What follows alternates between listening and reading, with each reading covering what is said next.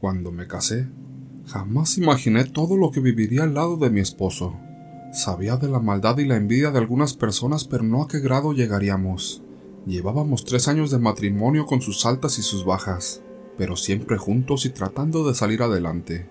Él se dedicaba a vender vacas y también dedicaba mucho de su tiempo a curar, ya que él había nacido con ese don. Podría estar muy cansado, pero si alguien lo buscaba pidiendo ayuda, él decía, no puedo negarme a servir, porque mi Dios bendito me dio esta misión. Lo vi ayudar a mucha gente, ricos, pobres, creyentes, no creyentes, hombres, mujeres y niños que se encontraban muy mal y terminaban por sentirse bien de los males que los aquejaban. Bueno, pues aquí comienza esta historia. Una noche nos fuimos a dormir. Yo comencé a tener un sueño muy inquietante. Soñé a mi esposo en la vereda de una colina. Vi que él se caía y era arrastrado por unas manos. Después esas manos empezaban a tener cuerpo. Vi tres sombras de mujeres que lo tomaban y lo metían en una caja de madera.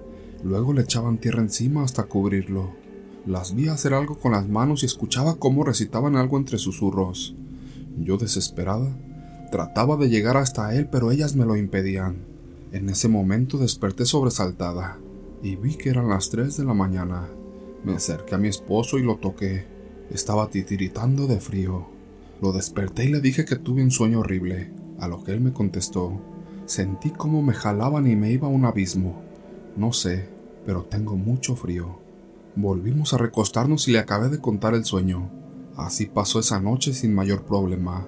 Pensé que solo había sido un sueño loco, pero a los días mi esposo empezó a enfermar. Siempre que él curaba se enfermaba y yo lo atribuía a eso, pero los días pasaban y él cada día estaba peor. No comía y no tenía energía. Después empecé yo.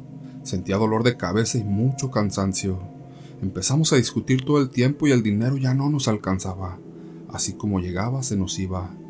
Mi bebé también empezó a enfermar. De la nada sus oídos se le reventaban en la noche.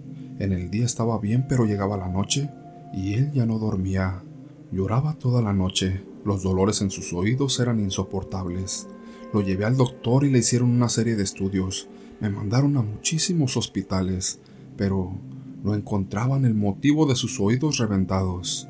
Mi esposo lo curaba y nada.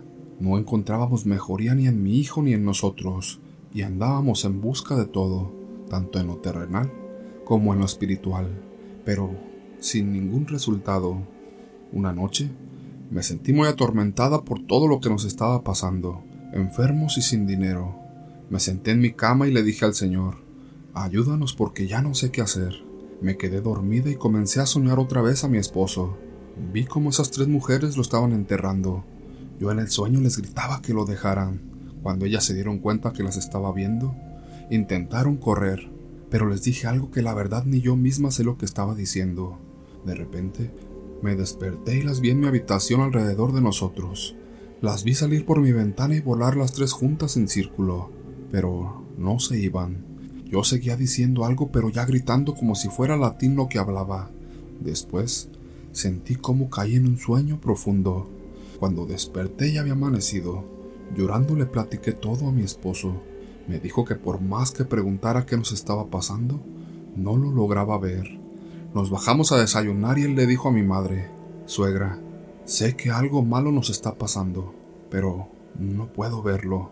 Mi madre le dijo, No te preocupes, hoy le hablo a mi hijo para que consulte con su suegra por ustedes. La mamá de mi cuñada es de Veracruz y también tiene el don de curar.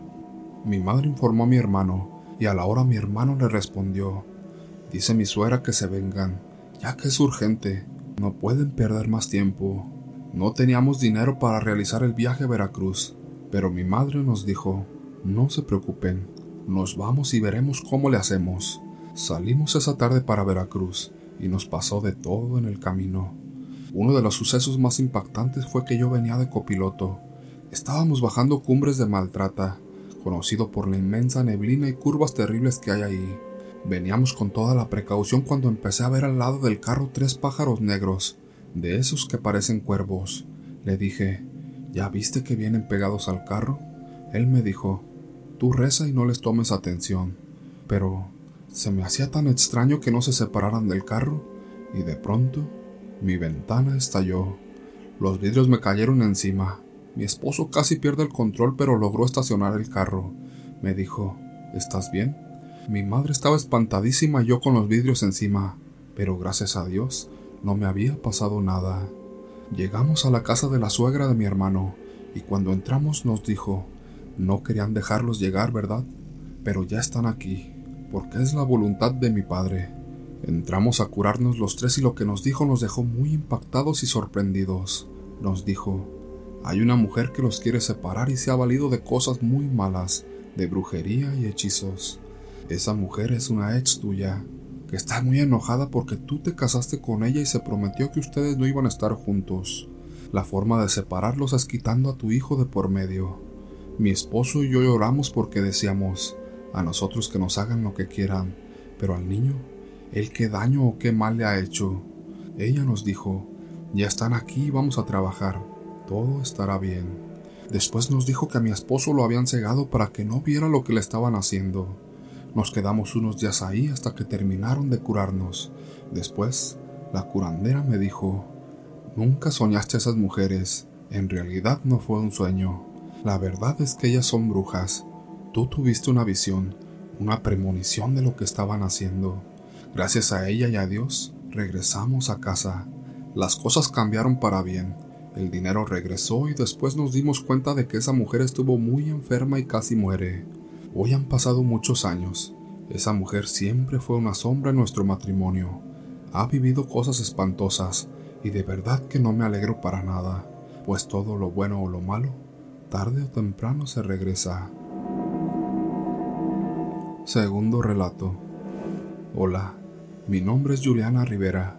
Hace un año comencé a trabajar en un pueblo como mesera en un bar cuyo dueño era un viejito muy buena persona. Sus hijos e hijas también eran amables, al igual que los nietos. El grupo de trabajo era excelente y todo marchaba bien. Sin embargo, un día el dueño confesó su amor por mí y me expresó su deseo de que fuera su esposa. A pesar de su bondad, rechacé la propuesta debido a la gran diferencia de edad, ya que él tenía 70 años. A partir de ese momento, mi salud comenzó a deteriorarse inexplicablemente aunque nunca me enfermaba, ese año estuve hospitalizada cinco veces. El dueño del negocio tuvo que acompañarme en varias ocasiones, incluso a altas horas de la noche. No entendía lo que sucedía. Comencé a sentir presencias extrañas y en varias ocasiones sentí como si alguien me abrazara por detrás mientras estaba en la cama. Noté que mi cabello que antes no tenía canas comenzó a llenarse de ellas. El señor se burló de mí por ello afirmando que sus canas estaban volviendo oscuras. Además, experimenté un cansancio extremo como si tuviera 70 años, y mi ánimo decayó significativamente. De repente dejé de cuidar mi casa y de mí misma, sumida en una profunda depresión y tristeza. Recientemente, descubrí que este señor me estaba haciendo brujería. Grabé un video para mostrar lo que estaba sucediendo, y frente a todos mis compañeros y los hijos del dueño, hice un escándalo le expliqué cómo mi salud se había deteriorado desde que rechacé al Señor y cómo Él me estaba afectando. Mostré pruebas y revelé que guardaba fotos mías y de otras jóvenes en su celular, evidenciando su comportamiento inapropiado. Después de orar y devolverle toda la brujería que me había enviado, sentí una liberación y una energía renovada en mi cuerpo. Sin embargo, me siento triste y traicionada por alguien en que confiaba. Ahora me enfrento a la dificultad de haber perdido mi trabajo y a la desconfianza hacia ese señor, que resultó ser malintencionado y causante de mi sufrimiento. No confíen en nadie. La maldad puede venir de donde menos lo esperas.